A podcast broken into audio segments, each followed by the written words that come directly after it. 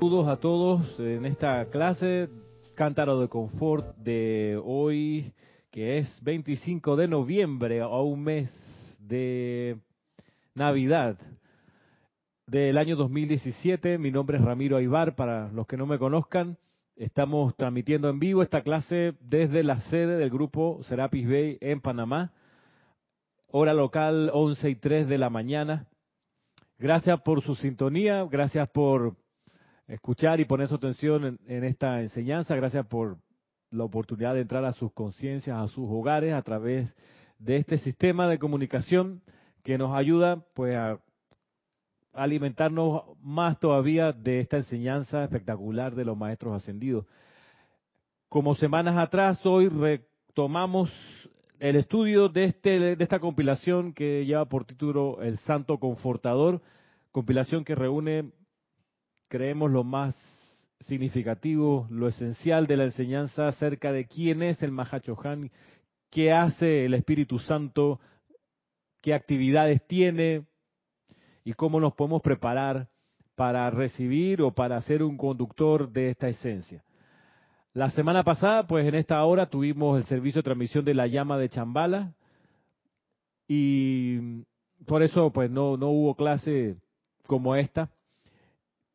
Sin embargo, vamos a retomar el hilo de donde, desde donde lo dejamos.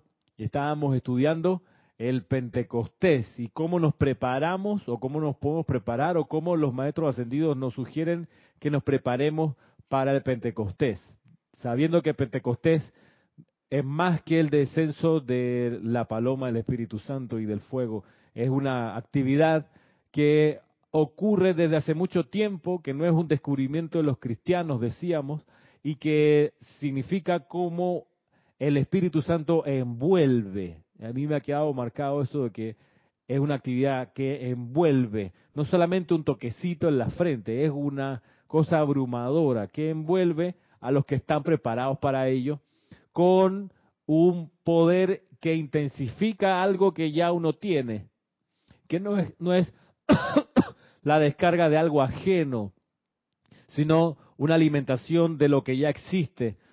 Es como si, si viéramos no sé, uno tiene un, iPhone y la descarga del Espíritu Santo es 450 mil iPhones que te los pone en tu ser, en tu interior, en tu bolsillo.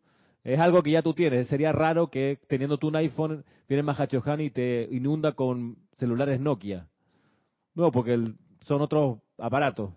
Es la descarga del Espíritu Santo es una intensificación de lo que uno uno ya tiene y esa esa expresión de es cierta de que el Espíritu Santo nutre e intensifica algo que es parte de nuestra esencia, que es la naturaleza del Espíritu Santo. Eso ya lo tenemos.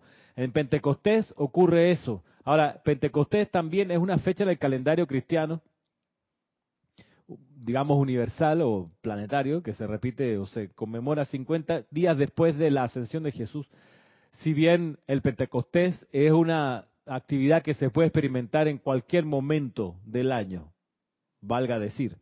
No sea que estemos esperando la fecha por calendario cuando en realidad no es cosa de calendario, sino es algo que uno puede experimentar todos los días si quiere. De las clases anteriores había algo también significativo. Estoy haciendo un repaso por si alguno de ustedes tiene algo que les hizo eco y todavía lo quieren recordar y reconocer. Algo que a mí me, llamó la atención y que me dejó pensando es que, bien lo decía el Mahacho Han, que las curvas del camino está su mano. Palabras más, palabras menos. Doquiera que hay una curva en el camino, es la mano del Espíritu Santo que está presente allí, envolviéndonos. Y veíamos la clase de aquella que eso que pareciera ser un traspié, un evento imprevisto, algo que no esperábamos, que nos aparece, y que nos hace pues cambiar de ruta que nos parecía en ese momento que era una línea recta en algo que ya habíamos definido, de repente una, una torcedura en la vía, eso que puede molestar porque te saca un poco de tu calendario y tu orden, bueno, ese movimiento es parte de la mano del Espíritu Santo que te activa allí algo. Y era interesante ver que esa curva en el camino, empujada, envuelta por el Espíritu Santo, esa curva en el camino está puesta allí para qué, ¿se acuerdan? Para no dormirnos, para mantenernos despiertos, exactamente. El riesgo de la línea recta es que uno se habitúa y se duerme. Hay alarmas en los buses interregionales de algunos países donde como hay líneas rectas de autopista, carretera, línea recta, línea recta, el chofer del bus no se da cuenta que está acelerando más allá del límite de velocidad. Pasa eso. Con la cosa tan monótona, el tipo va, no puede pasar los 90 kilómetros por hora, supongamos. Pero como es línea recta, recta, recta, recta, él, por el mismo peso del pie, no, no percibe que está pisando más y se está yendo a 100, 110. Y eso se dieron cuenta que generaba muchos accidentes en las carreteras con los buses de pasajeros. Entonces le pusieron una chicharra, una alarma, para que el chofer se dé cuenta y baje la velocidad cuando pasa el límite. Es un poco eso, percibo yo. Es una bendición esa chicharra, ese pito, esa alarma en esos buses, porque te despierta. Despierta al chofer. El paisaje es todo igual, igual, igual, igual, igual, línea recta, recta, recta, que se duermen los sentidos y es mejor que se despierte así con la alarma a despertarse del otro lado. Como la canción de Rubén Blay. Del, del borracho está convencido que a él el alcohol no le afecta los sentidos. Por el contrario, sus reflejos son mucho, mucho más claros y tiene más control. Ahí está. Por eso hunde el pie en el acelerador. Sube el volumen de la radio para sentirse mejor. ¿Eh? Y cuando viene y cuando la luz cambia amarilla, las ruedas del carro chillan y el tipo se crea un James Bond. Ah, y no ve el camión aparecerse en la oscuridad. Ah, el Chucky la pregunta, ¿qué pasó? Para la eternidad. Entonces que no que ese no sea el desenlace de que uno se durmió, que te despierta del otro lado del velo. La cosa es que uno puede aprovechar la escuela aquí el mayor tiempo posible y las curvas en el camino, las alarmas son para despertarte. Por eso, miren que me di cuenta.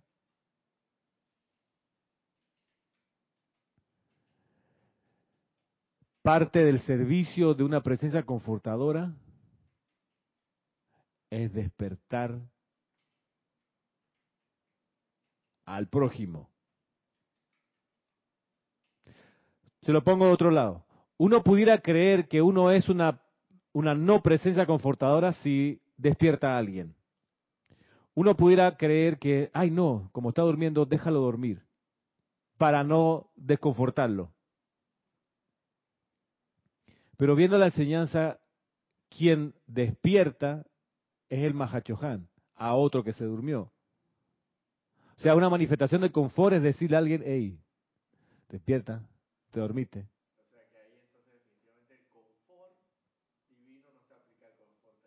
Exacto, el confort terrenal es, ay, no lo voy a molestar, que siga durmiendo. Pero el confort divino lo voy a despertar, dice.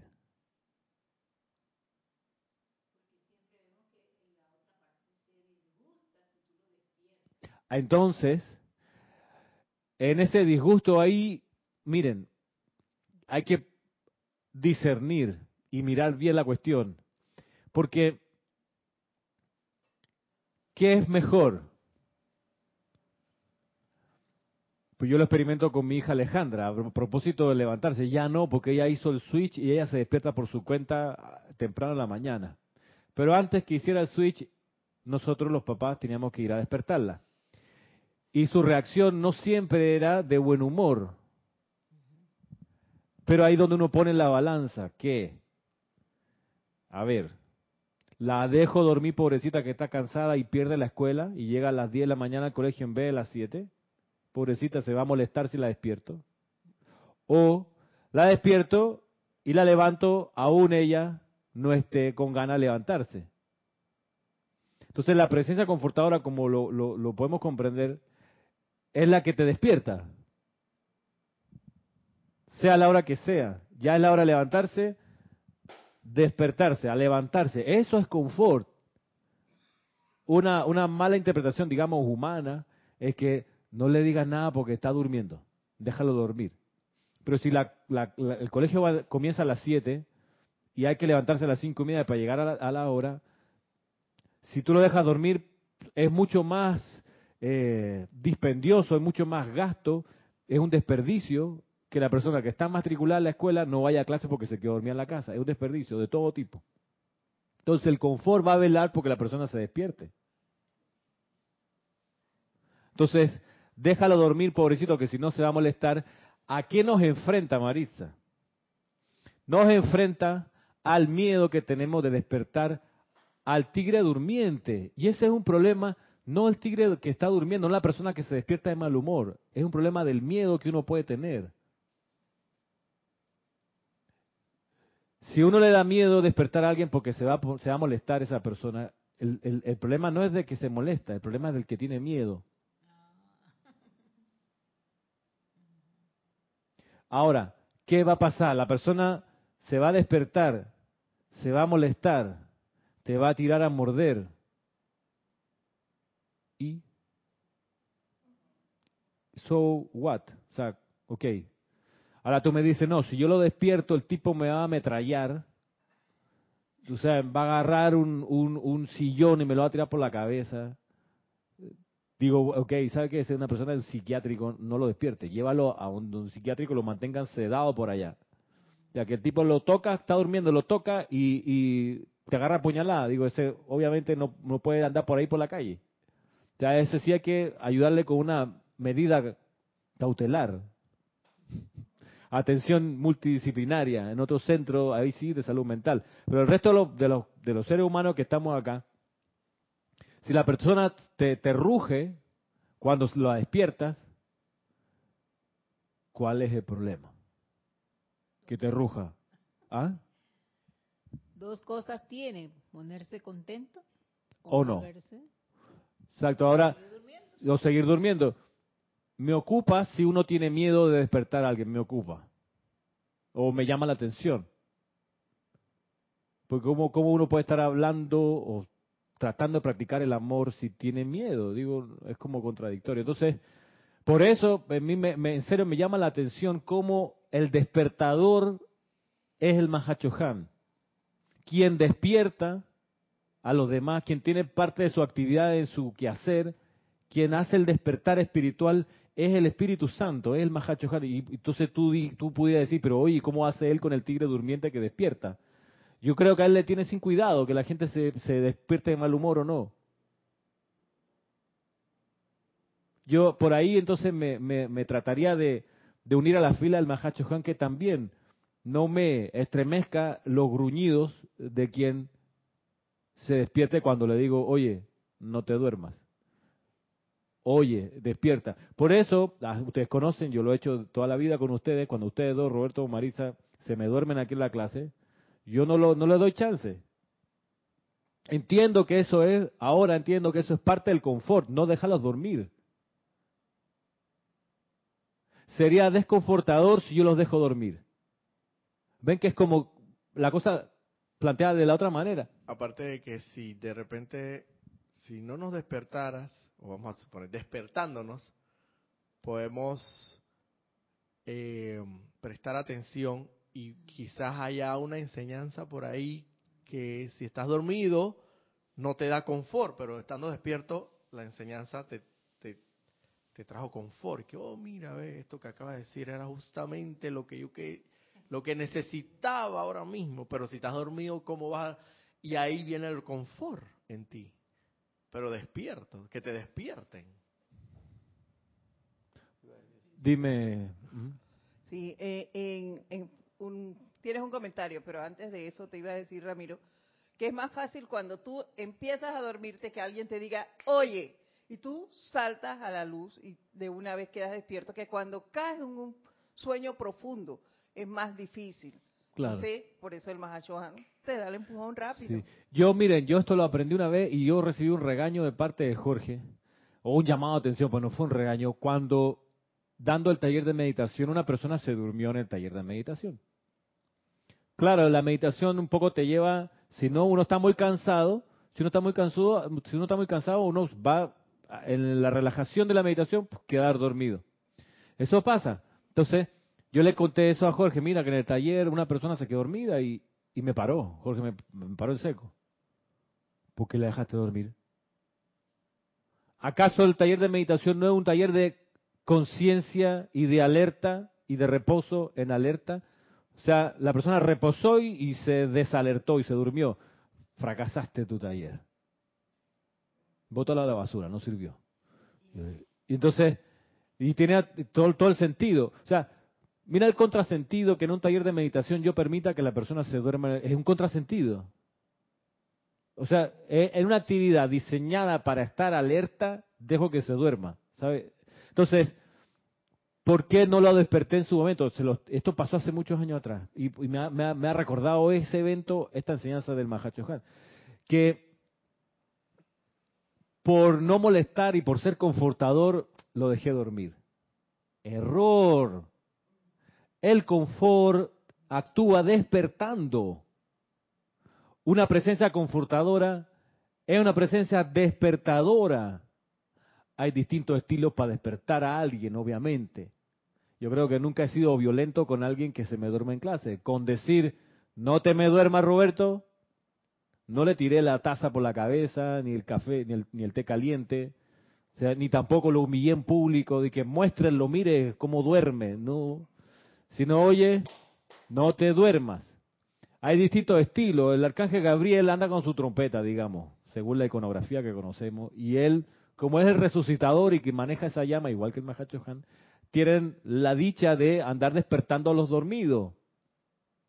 Entonces, cuando uno conoce las definiciones de confort y te dice que el confort para los dormidos es tal, tal, tal, a diferencia del confort para los despiertos, que es tal, tal, tal, tú te das cuenta que el confort, lejos de permitir la el adormecerse, y eso es lo que... ¿Por qué estoy hablando también de esto? Porque el Pentecostés, el influjo del Mahacho Han, fue una actividad de amplio despertar. Porque uno pudiera decir, no, como el Mahacho Han es tan nice y tan suavecito, en la paloma del Espíritu Santo bajó y todo el mundo se pegó una super siesta. Pero no fue así. Ocurrió la manifestación del Mahacho Han en Pentecostés. Fue todo lo contrario. La gente partió insuflada con poder, con fe, con entusiasmo y así a divulgar el Evangelio y como hemos visto, uno de esos apóstoles llegó hasta la India, lleno de vida. Entonces, ¿cuán distinta es la interpretación que uno pudiera humanamente darle al Mahacho Han creyendo que confort es adormecimiento? Confort no es un narcótico. Narcótico es eso que te, te baja la, el sistema nervioso central y te pone a dormir, como la heroína, como los opiáceos en general, que te ponen a dormir. Te relajan y te vas ahí en el gusto, las pastillas para dormir. El Mahacho Han, el Espíritu Santo, no es eso, es realmente lo opuesto. Y por último, si yo permito, a propósito de dejar dormir a ustedes dos aquí en la clase, si yo permito que ustedes se duerman, ustedes son yo, yo soy ustedes. Una parte de mí se está durmiendo. Y si yo quiero estar despierto, no puedo, no sé si mi logro entender, no puedo permitir que alguien que es yo, ustedes, se duerman, porque al dormirse ustedes es yo que me estoy durmiendo, una parte de mi conciencia se está durmiendo también, porque somos uno realmente. Si Edith se me distrae, por ejemplo, se pone a chatear, es un ejemplo, se pone a chatear con la hija que sí, que busca al perro, darle la medicina, no sé qué, esa distracción es mi conciencia también distrayéndose y no lo, no lo, no lo quiero permitir, es una decisión. ¿Por, qué? Porque estamos practicando acá el estado de conciencia alerta, estamos practicando acá la unipuntualidad de propósito. Entonces, si lo que nos convoca acá es una enseñanza particular, nos concentramos en ella. Si Edith se pone a chatearle a la hija que pasa a echarle gasolina al carro, eso no tiene nada que ver con la clase y eso sería una distracción. Y si yo lo, yo lo percibo, yo haré la manera de, hacerle entender de que, hey, concéntrate acá, que estamos unificando toda la energía para el empeño que tenemos enfrente. Porque el acto entero aquí es uno solo. Porque no hay separación. Somos una sola conciencia. Le dejo eso para que lo pensemos mientras escuchamos algo del chat. Tienes varios. A ver, gracias. La primera es una pregunta de Leticia López desde Texas. Dice así, Ramiro, estas curvas en el camino donde se ve la mano del Mahacho Han, ¿aplica para todos o solo para los que están en la enseñanza? Aplica para todos. Aplica para todos. La bendición nuestra es que conocemos o empezamos a conocer y comprender quiénes son los que mueven los hilos de estas cosas. Y cuando nos ocurra una curva en el camino, sabremos que es la mano del Mahacho Han. La gente que no conoce esto, pues probablemente lo sufra porque no sabe por dónde viene el golpe. Ahora, la manera de evitar la curva es que uno no se duerma. Si no te duermes en el sendero, no hay curva contigo, hay línea recta normal. Y vamos avanzando despierto, atento al paisaje, atento a las actividades, atento al aprendizaje. Pero si te duermes, va a venir una curva por ahí. Y la curva, si uno va a velocidad, te va a exigir más atención, se sube la adrenalina, dobla rápido, dobla lento. Por eso cuando uno ve o uno anda en auto y siente ruiditos raros, pronto hay que ir a, ver una solución a ese ruidito raro. O sea, no que no, lo agarro más adelante. No, pues si ya te está sonando la, la sonajera esa, los amortiguadores, no, después los cambios. Si a veces el problema es que después los cambio con todo el carro porque se te fue en una curva y no te aguantó la tensión y se acabó el carro. Entonces, tú, áyala. Vienen los áyala, áyala. Entonces, para evitar cualquier accidente, mejor estar despierto. Si uno se empieza a dormir, saber que va a venir una curva, nosotros vamos aprendiendo más o menos quién es el que distribuye las curvas. Adriana Sarina, desde Alemania, dice, Dios los bendice a todos. Igualmente. Bendiciones. Me ha pasado muchas veces intentar despertar conciencias que solo quieren dormir. Allí también hay que usar el discernimiento. Pero ¿qué pasa con aquellas corrientes de vida que te demuestran que no quieren despertar? A ver, vamos por parte. Despertar conciencias que no quieren dormir, hay uno, donde uno discierne a quién le toca uno realmente despertar. Y te toca despertar, la medida de tu propio estado de conciencia y de tu despertar, te toca despertar a quiénes? A tus hijos menores de edad, Maritza, menores de edad. Cuando son ya ciudadanos de la República, profesionales, ya no es hijo menor de edad, no hay nada que estar despertando. No, que solo un consejito. No, déjalo en paz. Ay, que se va a estrellar con la curva en el camino. Que se estrelle, no le va a pasar nada. Ay, que voy a sufrir mucho. Ese es tu problema, no es de él.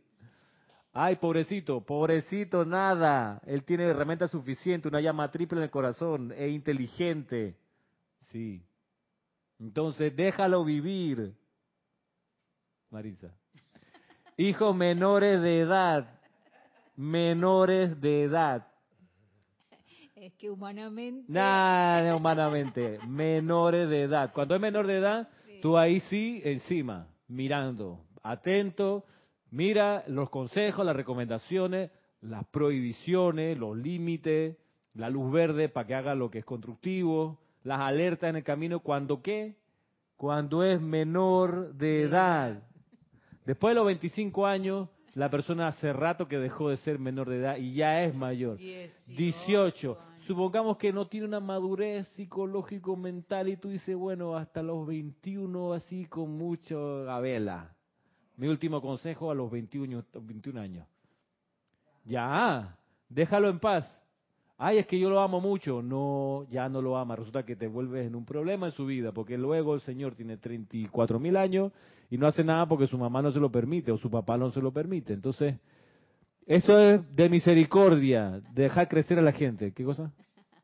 O también dice, ay, no, yo no voy a hablar más con mi abuela o con fulana porque todo era más que si no se puede, que si se debe, que esto, que lo otro. No, yo no estoy para eso. Claro.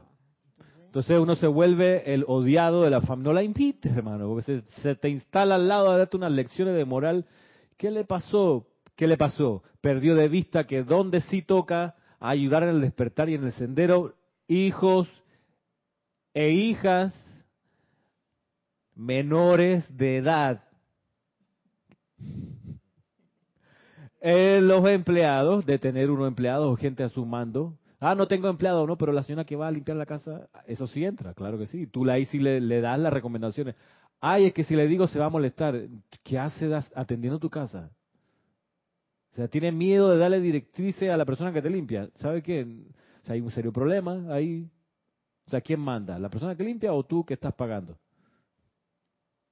Tú que estás pagando debería ser el orden. Tú estás, estás dando el suministro a cambio de su, de su servicio. Entonces, a esa persona sí toca darle indicaciones. Mira, tal y tal cosa.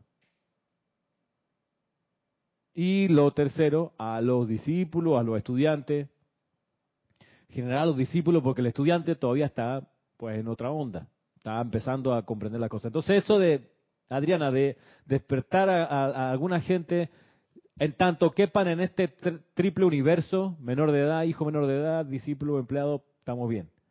Si ya no son de este universo, pues no hay nada que hacer, no hay nada que despertar, déjalos ahí. Llegará su momento, paciencia, tolerancia, cada uno despertará en su ritmo si es que no entran en ese ámbito de acción. Lo, crítico de esto, o lo, increíble, o lo, o lo,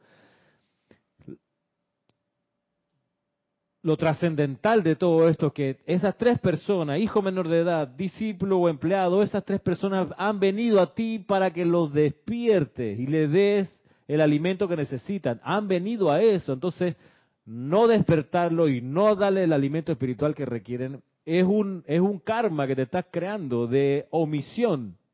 Estabas llamado a dar algo o a hacer algo y escogiste no hacerlo. Esto te lo va a cobrar la vida en algún momento.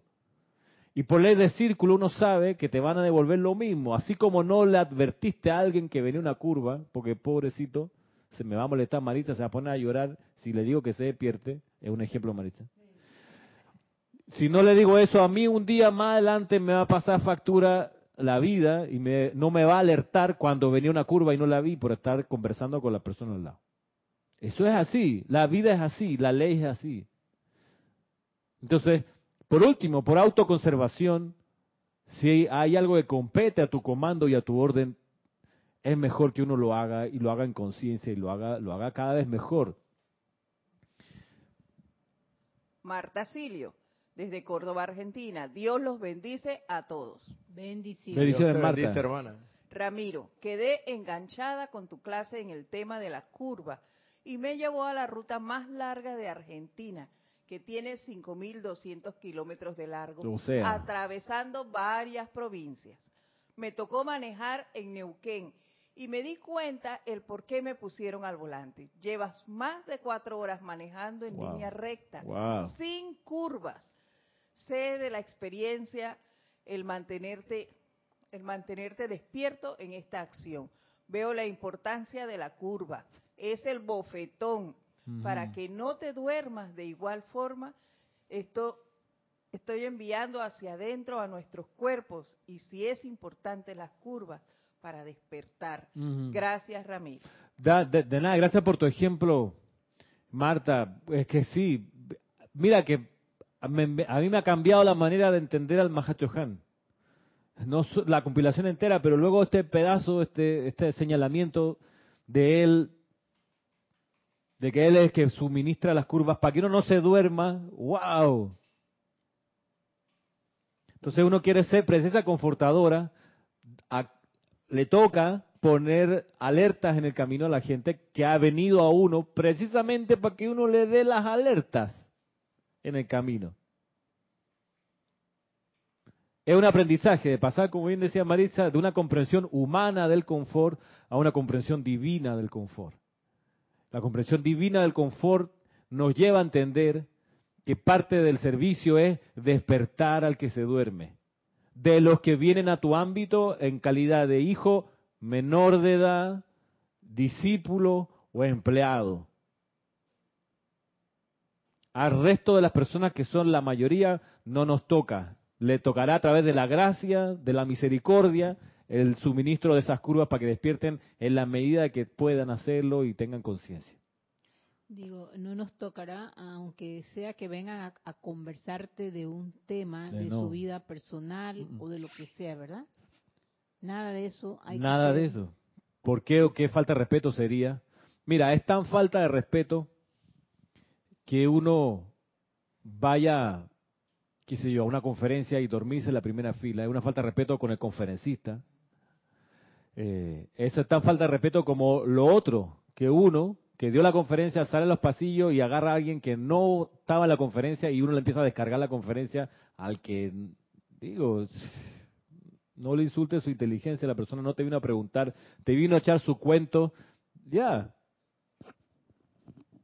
No hay ahí nada que estar dando recomendaciones. Marina Fiori, desde Estados Unidos, dice, Ramiro, saludos y bendiciones a ti y a los hermanos. Igualmente. Bendiciones. Bendiciones. Ramiro, Ramiro, una hermana tenía dudas si estaba en el sitio correcto porque estaba experimentando más dificultades que cuando no conocía esta enseñanza. Gracias a la presencia yo soy, llegó el discernimiento. Ahora comprendo lo que es. Las curvas en el camino, el confort del Mahacho Han para que estemos alertas y seguir en el camino de la gracia y no en el del sufrimiento. Y no en el sufrimiento. Y una de las cosas que uno puede hacer es anticipar las curvas. Por ejemplo, tú dices, si no cuido mi salud en la alimentación, me viene una super curva de aquí a 15 años, de aquí a 10 años, de aquí a 5, de aquí a un año. Y esa curva me la va a, me va a impactar en el hígado, supongamos, o en el sistema eh, nervioso. Eh, entonces, para preparar, me preparo a esa curva que va a venir, me empiezo a alimentar bien desde ya. Eso estamos hablando de una expansión de conciencia y de un estado de alerta, de ver el paisaje, el universo en el que estamos. Y tú dices, bueno, de aquí a un año la curva viene con el cierre de la empresa, supongamos. Esa curva viene, la estoy viendo. eh, todas las indicaciones dicen, cierra la empresa a un kilómetro, cierra la empresa a 500 metros, cierra la empresa a 100 metros. Tonto sería de mi parte no prepararme para ese evento. Eso es, como decíamos clases anteriores, ver con luces largas, anticipar las cosas que van a ocurrir, sin miedo, sin violencia, vote no, como dice la campaña del plebiscito, sin miedo, sin violencia, vota no. Pero no, aquí en serio, sin miedo, ver, el, ver que viene la cuestión, me preparo, me preparo. Es como la gente en serio, de, de, o sea, un momento que no tendrá empleo, pero ojalá tenga una pensión que fue ahorrando durante los años de su vida laboral. Es una previsión, prever. Y para eso todo el sistema está dispuesto para que uno pueda estar bajo recaudo más adelante. Antes no era así, hace 150 años no era así, la persona a los 50 años no podía seguir trabajando y se la llevaba todos los males de la vida porque no, no tenía cómo responder a ello. En fin, Nuevamente Adriana Sarina dice Ramiro, ¿cuál es la diferencia entre las curvas que nos coloca el Mahacho Han y las pruebas que nos pone la hermandad de Luxor? digamos que la diferencia está en la velocidad. La hermandad de Luxor es una hermandad que no va a atender, y lo dicen sin problema, honestamente, nosotros no nos interesa la gente que está mirando la vaina a ver si es lo que es. La hermandad de Luxor dice, nos interesa la gente que está realmente decidida a lograr su graduación de la escuela, su ascensión. O sea, el que está mariposeando, viendo si, se, si le gusta o no le gusta, si todavía está en ese plan como de conocer de a poquito, no, de turista o de, de mero buscador así, pues, no, no interesa. Y lo dicen. Nosotros tenemos en Luxor biblioteca grande. Y ahí va, pues, si usted quiere mirar todos los tratados acerca de la paz, lo que ustedes quieran, pero no- nosotros nos dedicamos a esa pequeña sección de la humanidad que quiere ir a velocidad, a, a- aumentar la velocidad al paso. Entonces, para ese poco, ese pequeño grupo de personas está la hermandad de Luxor. ¿Y qué es lo que va a hacer? Va a agarrar la- el karma y el plan divino de las personas que van honestamente en pos de la ascensión y que se acercan a la hermandad de Luxor y le dicen, mire, yo quiero ascender. Y ellos chequean, miran tu plan divino, miran tu cuerpo causal, revisan tus cuatro cuerpos inferiores, tus capacidades, tus deficiencias. Dicen, bueno, a esta persona le podemos proveer esta disciplina para que refuerce estas áreas de su conciencia. Por ejemplo, la persona necesita más disciplina mental porque se distrae por cualquier cuestión. Entonces te ponen en un régimen de estar alerta, alerta, alerta a lo que pase para que puedas controlar tu atención y seas maestro de la atención, por ejemplo. Y así nos vamos. Lo que la gran diferencia es que la hermandad de Luxor te mete en un acelerador y todas las cuestiones, todas las curvas que te iban a tomar 20 años te las ponen en año y medio para que no para que realmente no te duermas y realmente pases por toda ella y avances en la purificación, en la comprensión y demás cosas que son importantes. Esa es la gran diferencia. Por eso mucha gente no gusta del nombre Serapis Bey, porque él tiene esa peculiaridad. Solamente atiende, es como lo, la gente que hace maratón de manera amateur, que corren pues una vez al año, la maratón del municipio, o no sé, y se meten en ese montón de 30.000 corredores. La Hermandad de Luxor se interesa por los atletas de alto rendimiento. Ellos agarran a los kenianos esto, a los más destacados maratonistas, espiritualmente hablando, y dicen, bueno, ustedes que están en serio en esto, que tienen la actitud correcta, que son disciplinados, para ustedes tenemos este gimnasio, ¿ok? Aquí ustedes van a venir todos los días, dos veces al día, a prepararse para las maratones. Y ese régimen es súper intenso, es para poca gente. Pero son esos maratonistas que desde que comienza la carrera ya van disparados allá en la punta. están 100 metros por delante del montón de gente que va atrás a su manera, donde va la señora con los coches de los bebés, llevando al perro también en la maratón. Incluso para ese montón de gente, en realidad no se le exige los 42 kilómetros de que dura la maratón. Corra un kilómetro, cinco kilómetros, diez kilómetros. Pero es poco de toda esa cantidad de gente, digamos, todos esos estudiantes, buscadores de la, de la luz, Roberto, son pocos los que en realidad van a la maratón completa. Y más pocos todavía, que son los que atienden la hermandad de Luxor, los 10, 15, 20 de la punta, que son los que van a disputar las medallas. Ese, es un poco la gran diferencia. Para que no crean que es cuento lo que le estoy diciendo. Sí, porque alguien puede empezar a decir, oh, yo creo que el confort es que lo deje dormir, porque ese es mala onda despertar a los demás. Qué falta de confort.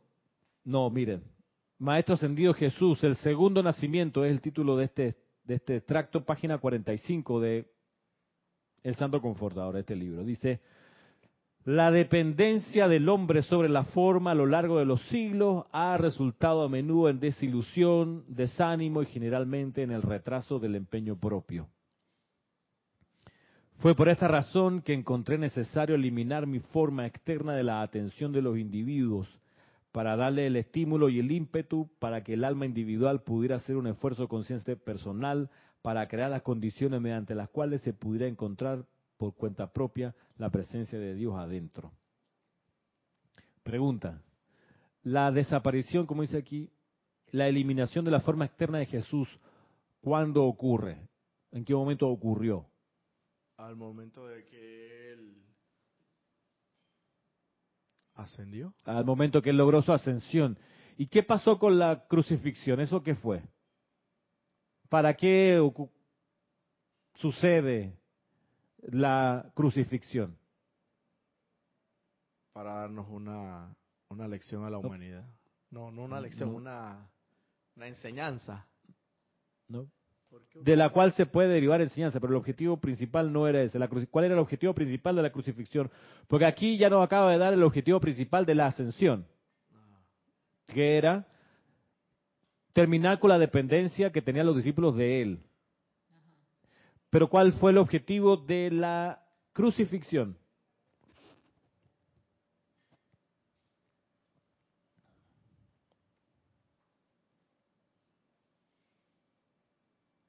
¿Cuál era el objetivo de la crucifixión?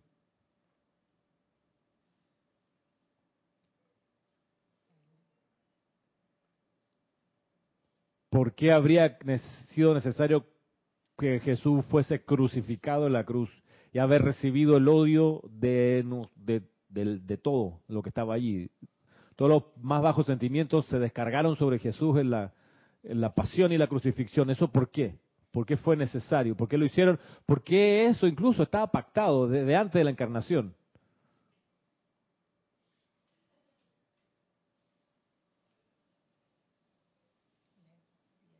¿Cuál era la finalidad de la crucifixión?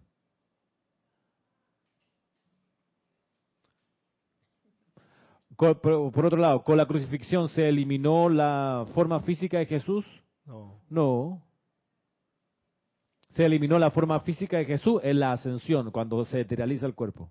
ahí sí se elimina la, la forma física. En la crucifixión, ¿cuál es el objetivo de crucificarlo?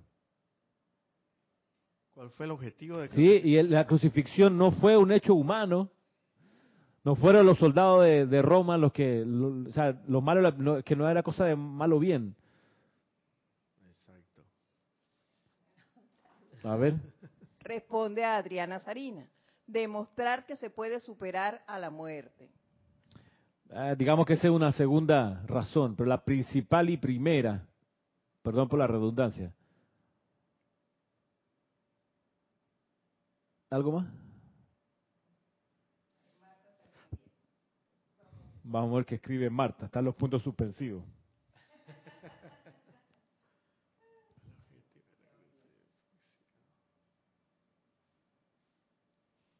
Les doy una pista.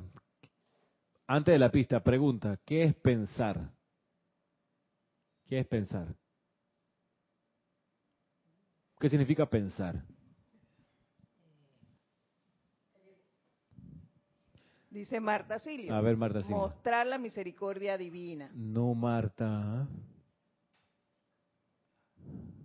¿Qué es pensar? Vamos, vamos, vamos, vamos, vamos para atrás entonces. En serio, ¿qué es pensar?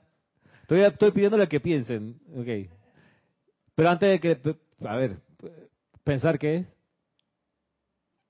Pensar es ordenar un conjunto de ideas. En, Ajá, ordenar. Muy bien. ordenar, asociar ideas, vincular ideas. Una cosa por allá, otra cosa por acá, las vincula. Ese proceso se llama, Marisa, pensar. Eso es una herramienta que deberíamos adquirir en la educación, que nos enseñen a pensar, a asociar ideas. Bien, asociemos ideas entonces, pensemos. Les doy una pista. ¿Qué dispensación descargó Jesús, la dispensación cristiana, también conocida como la dispensación del... ¿De qué, fue, ¿De qué rayo fue Johan Jesús? Del sexto rayo. Del sexto rayo. Entonces, ¿de qué dispensación se trata? De la dispensación del... Oro rubí. Mm. Del sexto rayo. sexto rayo. Ya, ok. Ya va, pasito a pasito. Ajá. Dispensación del sexto rayo. Jesús. Obviamente antes de la dispensación del sexto rayo vino ¿cuál dispensación? Antes la del sexto vino la del quinto. Quinto rayo. Muy bien. Entonces, para impulsar la dispensación del sexto rayo, se necesitaba purificar la discordia que se había generado con la dispensación del quinto rayo. Marisa, ahí estamos bien. Sí. O sea que al final de la dispensación del quinto rayo, había tanto bien como mal acumulado. Y para poder comenzar la del sexto rayo, se necesitó purificar el mal o la energía mal calificada generada por la del quinto rayo. Y entonces, ¿cuál fue el objetivo de la crucifixión? La redención. ¿Redención de qué? De, o la transmutación. ¿De qué? De la energía mal calificada o acumulada de la dispensación anterior. Eso, eso, eso. purificación, dice Marta. Claro, la purificación de la energía discordante acumulada por la dispensación del quinto rayo. Ya. Bien, pensamos, vieron, lo encontramos. Entonces, Jesús se ofrece para ser el receptáculo de la energía discordante del quinto rayo y transmutarla en la crucifixión. Por eso la lanza, los clavos, la corona de espina, el escarnio, el maltrato, la muerte. Física. Porque a él, la cosa es, la gracia o la situación es que, si usted revisa los evangelios, cuando, ocurre todo este asedio de la energía discordante sobre el cuerpo de Jesús, tiembla la tierra, se cerró el cielo, hubo un montón de efectos en la naturaleza además, que eran la condensación de la efluvia sobre la conciencia de Jesús. Como él había sido entrenado en Luxor, podía manejar esa energía discordante, podía sacar su aliento del cuerpo, hacer que el cuerpo dejase de respirar y al tiempo volver a meter el aliento y salir caminando. Esa, es una iniciación que se entrena en Luxor, en Egipto con la hermandad de Luxor. Él lo explica, lo explica la Madre María también. Entonces, la, la, función de la crucifixión se había cumplido.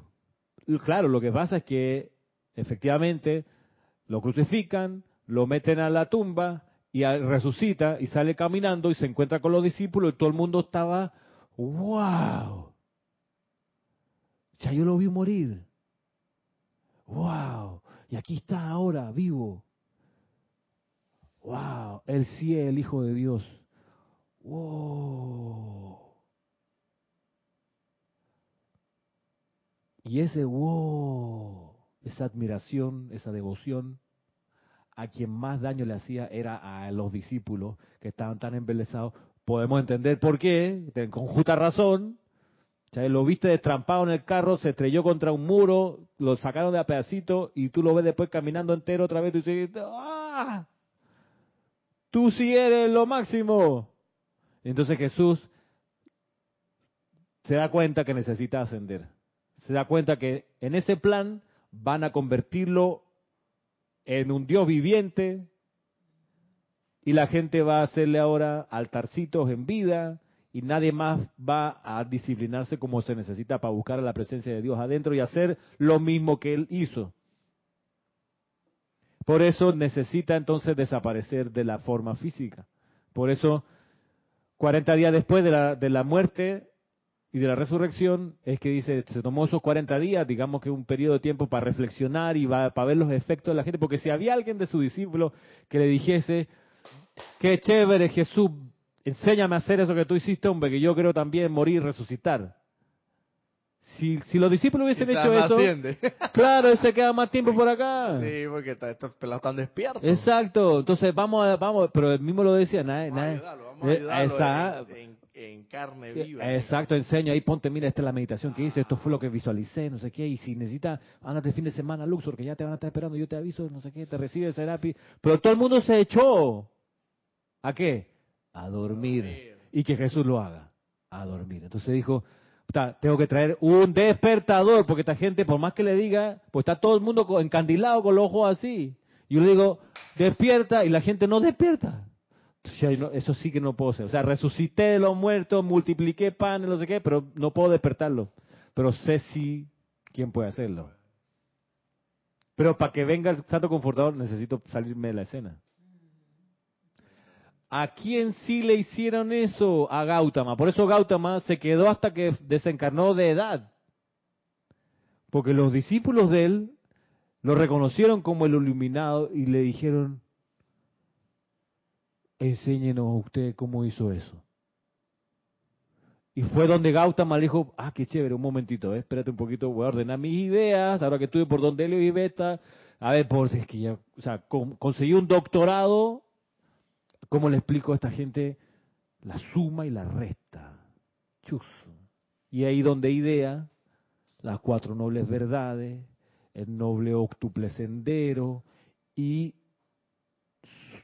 cientos y cientos de páginas de instrucción, detalle por detalle, de cómo lograr lo que logró. Pero si nadie le pregunta y todo el mundo se fascina de la maravilla de Gautama, Gautama también probablemente hubiera llegado a la misma conclusión. Estoy como el griego aquí, sobra. Tengo que ir porque si no, la gente me va a convertir en alguien a quien adorar sin hacer ningún esfuerzo. Les voy a hacer más mal que bien, los voy a dejar durmiendo acá. Entonces, con ese criterio dice, mira, decía Jesús, fue por esta razón, y vuelvo a leer, fue por esta razón que encontré necesario eliminar mi forma externa de la atención de los discípulos para darle el estímulo y el ímpetu para que el alma individual pudiera hacer un esfuerzo consciente, personal, por crear las condiciones mediante las cuales se pudiera encontrar por cuenta propia la presencia de Dios adentro. Si bien mi logro es un ejemplo, no resultaría en el desarrollo de maestría en otro, a menos que esa persona siguiera mi propia aplicación y se autoelevara por cuenta propia la sintonía con el Padre. Por cuenta propia. Eso sí, como les digo, los discípulos de Gautama lo entendieron. Ellos por cuenta propia tenían que lograr la iluminación. Y por eso Gautama se quedó para enseñarle. Pero no fue el caso de Jesús con los discípulos que tenía en ese momento. Dijo, se dio cuenta que los tipos estaban tan maravillados, tan embelesados, tan encandilados por lo que había pasado reciencito que les dio una era demasiada intensidad, mucho. Entonces, en fin. Luego dice aquí el maestro ascendido Jesús. Fue así como hice el sacrificio prometiendo la, la venida del confortador. Creyendo en mis palabras, los discípulos hicieron el esfuerzo personal por elevar la luz de sus propias almas. ¿Ve? Le salió bien, porque consiguió que los tipos se esforzaran por su cuenta. Finalmente, a modo colectivo, estuvieron listos para la maravillosa unión mística, el segundo nacimiento.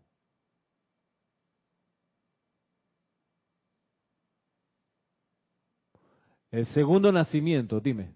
Sí, o sea, me imagino, no, no sé qué viene por delante, pero es la venida del Espíritu Santo. ¿Qué es la venida? Cuando a ti te llega verdaderamente el Espíritu Santo, es tú te renuevas totalmente. O sea, es como si nacieras. Es como, exacto, el segundo. Es una. Tomas, tomas aire ¡ah! y despiertas otra vez. Y despiertas así con todo prendido. Toda la, toda la pantalla arriba. El internet fino, volando a velocidad, la electricidad, a todo meter el tanque lleno de gasolina. Segundo nacimiento, vamos otra vez. Un despertar es el segundo nacimiento. Y eso es lo que hace el Santo Confortador. Despierta, es lo que les digo. Insufla tanto de, de energía que queda incendiado, encendido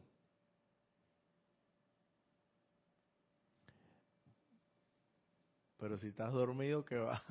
Exacto, por eso una presencia confortadora no te va a poner a dormir, no te va a dejar durmiendo. ¿Me doy a entender?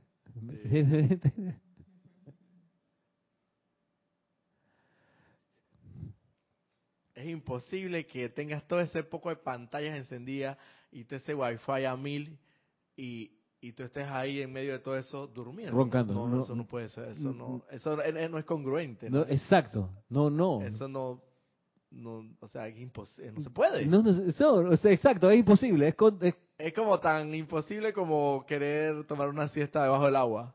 No, ya, ya, o sea, busquemos ejemplos locos, pero, o sea...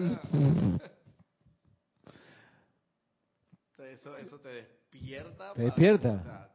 Es un buen, es un buen café, una taza de café recién hecho. Tú dices, no, exacto, te pone eléctrico, o sea, te despierta. Sigo leyendo. El Espíritu Santo entró a sus almas llenándolas con el sentido de poder, de logro, de fe que constituye la naturaleza de Dios. Fue entonces que conocieron por experiencia personal cómo yo me sentí. Y en ese conocimiento fueron capaces de trascender las leyes humanas y llevar a cabo los susodichos milagros.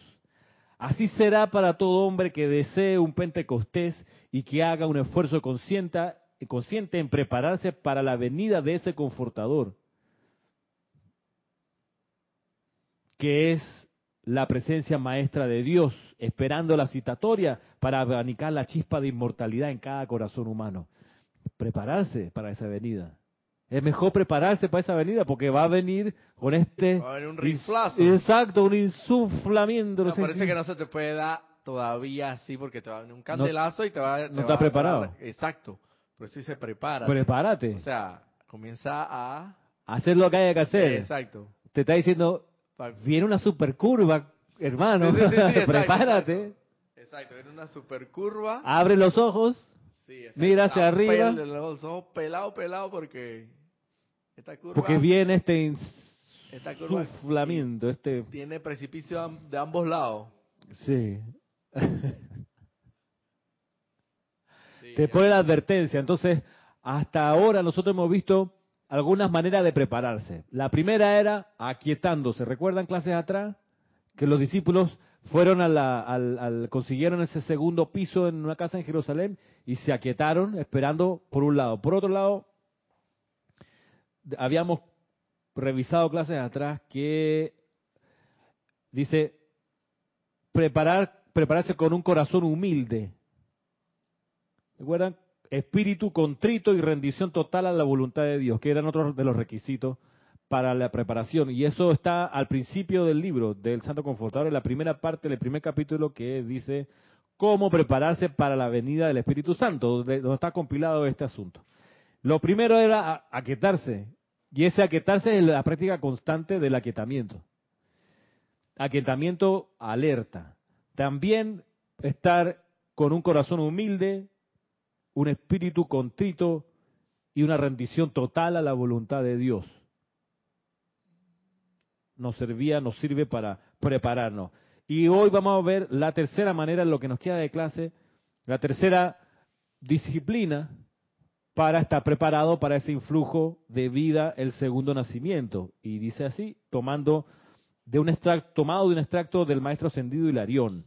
Dice, con respecto a la celebración del Pentecostés, me gustaría señalar que la actividad vibratoria del alma es determinada por los pensamientos y los sentimientos de la personalidad, ser externo, no solo en la dulce hora de la oración, sino durante todo el día. Cuando estas vibraciones son inarmoniosas, deprimidas, impuras o generalmente imperfectas, la acción vibratoria del alma es lenta, densa y no receptiva a las vibraciones más finas, más altas y prístinas del espíritu. Dicho de otra manera, no hay vehículo de recepción para los dones del Espíritu Santo. En el mundo moderno de ustedes, si no hay aparato de radio o televisión que reduzcan la actividad vibratoria de los programas que llenan el salón, los individuos no lo reciben ni disfrutan de ellos. Si el alma, si al alma se le hace un cortocircuito mediante las vibraciones imperfectas establecidas en la conciencia, pensamiento y sentimiento, los dones y bendiciones del Espíritu Santo fluirán alrededor de dicha persona hasta encontrar una puerta abierta de vibraciones receptivas, las cuales los magnetizarán mediante la similaridad de cualidad, paz, sanación, pureza, iluminación, fe. Los hombres sencillos que buscaban al Santo Confortador entraron a la cámara superior, elevando la acción vibratoria de sus almas, y de acuerdo con ese empeño consciente fueron visitados por la presencia. Vamos un poquito para digerir esto. Maestro Sendido Hilarión. Entre otras cosas, el ejemplo de, de los, de los programas de radio y televisión que se transmiten, podemos incluso también asemejarlo a la señal de Wi-Fi. Si uno no tiene un aparato que capte la señal de Wi-Fi, no vamos a percibir es el Internet en el teléfono. Si el, el teléfono tiene que tener la capacidad de captar la onda de Wi-Fi para que tengamos Internet. La onda de Wi-Fi está por todos lados aquí. La onda está por todos lados. Pero uno en el cerebro todavía no tiene la capacidad de captar el Internet y ver Google aquí en los lentes o en la retina. No, tiene. Para eso necesita un aparato. Eso es como obvio. Y el aparato es el que hace la conexión con la señal. Entonces, así también nosotros sí lo que sí podemos recibir es el influjo de los dones del Espíritu Santo. Pero necesitamos tener una vibración armoniosa con esos dones. La manera para prepararnos, de prepararnos a eso, es cultivarlo, no solo en la hora de oración, durante, durante el resto del día, esas vibraciones que sintonizan con la descarga de los dones del Mahachohan, que son esas vibraciones que nos dice aquí, que son altas, finas y prístinas. En vez de las vibraciones inarmoniosas, depresivas, impuras, generalmente imperfectas. Por ejemplo, ¿dónde no vamos a recibir el Espíritu Santo? No lo vamos a recibir en el momento que estando en el cine ponemos nuestra atención, pensamiento y sentimiento en una película de terror. No, porque las películas de terror son generalmente depresivas, porque te, llenan, la gracia es que te asusten. Entonces, deprimidas, impuras, inarmoniosas, ahí, hey, no hay, no hay drama, no hay problema con ir a ver una película de terror, pero lo que sí saber es que ahí no va a venir el Espíritu Santo y suflarte de nada, porque uno no está en sintonía con eso, es como el agua y el aceite. ¿Ustedes han tratado de mezclar agua y aceite? No se mezclan, no se mezclan. Es como que no se mezcla Batman con Superman. Los tipos no se llevan, no se llevan bien. ¿Qué vamos a hacer? No. O, los villanos contra los Vengadores de Marvel. No, es agua y aceite. No los va a poder ver juntos nunca. Jamás. Es como eh, Trump con el Papa. Ey, agua y aceite. No van a hacer sintonía, no van a hacer match. La, vez pasada que se reunieron, pues los dos tenían una cara más larga.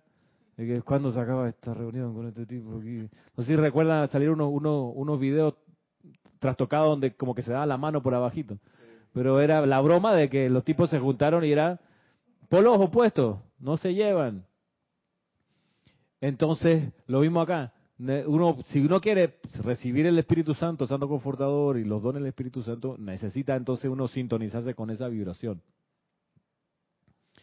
Y esa es la manera de prepararse. Entonces, Dice, los hombres sencillos que buscaban al santo confortador entraron a la cámara superior, elevando su conciencia. O sea, dejaron de hablar mal de los demás eh, y dejaron los dichos de que, está dura la calle, oye, que no hay plata por ahí, este, hasta cuándo la enfermedad de este gobierno no sirve. Todo eso lo dejaron a un lado. Cuando uno ve los noticieros de acá, no hay problema. El problema es cuando uno, terminando el noticiero, se pone a hablar con los demás. ¿Viste la delincuencia? ¿Cómo ha crecido? Esto ya no sirve, ya no se puede. Más policía. Eso, todo eso es el aceite que te impide conectarte con el Espíritu Santo. Los hombres sencillos. ¿Por qué el Hilarión hablaría así de los que se prepararon? ¿Por qué les diría hombre sencillo? Porque son reverentes a la vida, son humildes. ¿Y qué es lo opuesto a sencillo? es como orgulloso, complicado. Complicado, complejo, sobre todo complicado. Orgulloso. Una persona que es complicada no, no va a estar como abierta al, receptiva a, al, no sé, a tantas cosas, tantas maravillas de, que te tiene para brindar el mundo. Mm, bien lo, bien lo decía el Mahachohan, lograr tener una vida con la menor cantidad de complicaciones en este día a día nuestro, pues hay muchas maneras de complicarse. Hay muchas maneras. Y cada vez, pues aparece otra más. Y son tentadoras, son chéveres. Pero, wow, el teléfono celular se vuelve una complicación si uno no lo tiene. Se le quedó la casa y tiene que regresar, si va para la oficina. No, hombre. En fin, hay tantas cosas que a veces uno sin querer le, le da play, le da chance, le da oportunidad de complicarle uno la, la existencia. Cuando uno pudiera vivir con menos complicaciones hay algo, y por último, que, complica todo, o complica bastante, son, son los tapujos, las inhibiciones, de que no me vean. Eso, esa es una complicación. Eso te, te resta sencillez. Cuando uno anda tapando por lo que sea, porque, porque está pegando una mentira, porque tiene, no sé, una querida por ahí escondida, y uno está el cuidado que no se note, que no se entere la otra, y chequeando bajo este chat, no, pela el ojo a quién se lo va a mandar, porque capaz que se lo manda a la otra y era la... Entonces, qué complicación, qué complicación. Eh, yo tengo aquí una, una, una persona con la que una vez al mes tengo que mandarle un chat y se llama Amor. No sé si les conté. La persona, la persona se llama Amor. Sí, pero es un varón. Sí. Entonces, le tengo que poner el chat, hola, amor. Exacto. Porque el texto es, ya te depositamos el alquiler del terreno, punto. Ese es el texto que sigue, entonces tengo que... Por si cualquier cosa, me imagino que Gis ya sabe todo eso. Sí, ¿no? exacto. Se llama amor y es varón, por favor. Qué curioso, ¿no? El nombre. Y a él probablemente le ha vacilado bastante, me imagino, porque por lo curioso que es, por lo extraño. Dice Adriana Sarina, el ego es lo opuesto a lo sencillo en el hombre. Vale. Y eso era lo que grandemente tenía desarrollado Hilarión como Saulo de Tarso. Porque está hablando de su propia experiencia. Él no, él no experimentó el Pentecostés en ese momento. Lo agarró para más adelante. Después tuvo la, la- la ocasión a su tiempo, a su manera, en otro lugar. Pero él sí se dio cuenta, mira, con tanta complicación que él tenía en su vida de rabino, como experto en la ley judaica, ya se perdió de la enseñanza, del ejemplo, del descenso del Espíritu Santo, porque él era una- tenía una vida complicada, llena de rituales formales. En serio, la gente del, judaísmo ortodoxo, lo poco que conozco es que en realidad tienen un montón de mandamientos, arriba de 200, creo que era 213 la cantidad de mandamientos que tienen. No son solo los 10 que le dieron en, en- a Moisés, de ahí han ramificado un montón, y en serio, desde la manera que se ponen los calzoncillos, la camiseta que tienen adentro, te ríes, pero es verdad, tiene que ser un tipo de calzoncillo, tipo de tela, ni hablar de cómo parten las carnes, si es que van a comer carne, eh, todo eso está rigurosamente reglamentado. No sé si ustedes han visto la ceremonia de los de judíos en, en, en- la sinagoga, les recomiendo que vayan y vean. No es que se ponen a orar con el libro aquí, no, los varones tienen todo el ritual que se amarran, tienen un nombre, tef- tefilín creo que se llama, se amarran en la mano izquierda, creo, unas cuerdas de, de cuero, pa, pa, pa, aquí, y en la cabeza se pone una cinta de cuero con un cuadradito. El cuadradito en realidad es un pequeño closet chiquitito, de este tamaño de 2 centímetros por 2 profundo, donde dentro tú abres y hay unos versos, unos versículos o hay un símbolo de su fe. Y eso se lo ponen aquí, así como los mineros tienen la- el, el foco que ellos tienen eso que los ilumina, no sé qué, y entonces lo amarran en la cabeza. Luego tienen esta cosa amarrada en la mano y además una manta que se tienen que poner de cierto sistema para de ahí ponerse en oración y en reverencia del ni hablar cuando sacan abren el closet allá adelante donde está el rabino oficiando y sacan los rollos de la Torah y todo todo hey, metro a metro. Entonces terminan enjaulados en su propia tradición. Entonces por estar pendiente de todo eso se pierden de la sencillez que es ámense lo uno a lo otro. Aquíétate tienen tanto ruido en el sistema que porque si no hacen tal cuestión no les salió bien entonces ah ya está no.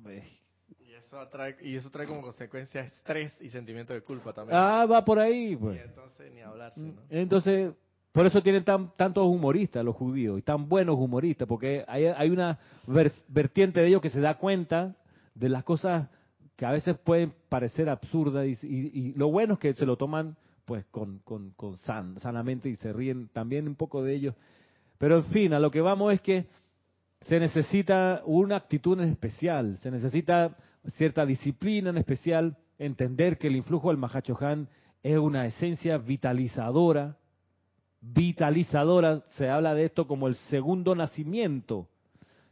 Otra vez de día sale el sol de nuevo, o sea, una gran intensificación de energía que es el Pentecostés y para eso requerimos prepararnos aquietándonos, desarrollando un corazón humilde, un alma contrita. Contrita, lo veíamos la clase pasada, es esa cuestión de saberse imperfecto o en aprendizaje, sin flagelarse, pero saberse, y sí, meto la pata, pero estoy en eso. Quiero mejorar. No me las tengo todas de todas, sino que voy, voy en camino de. Y también el cultivo de la sencillez en la vida, en el diario día, en el, día a día.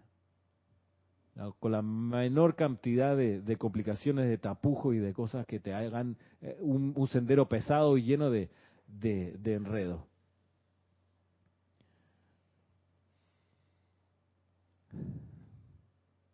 Pues bien, eso es lo que estoy buscando aquí, a ver si se me queda algo en los apuntes. No, creo que ya. Estamos, hoy es 25 de noviembre, todavía nos queda un par de clases antes que se acabe este año. Recordándole para las personas que no saben que el Serapis Movie que estaba calendarizado para el día de mañana, 26, fue movido para la próxima semana. Bueno, tendríamos el Serapis Movie de Bien está lo que bien termina, una obra de Shakespeare. Súper, súper chévere, súper chévere y bien, bien confortadora también. Será, será entonces hasta el próximo sábado. Gracias por su atención aquí, por mantenerse despierto. Gracias a los que participaron por, por el chat con Edith. Será hasta entonces. Mil bendiciones.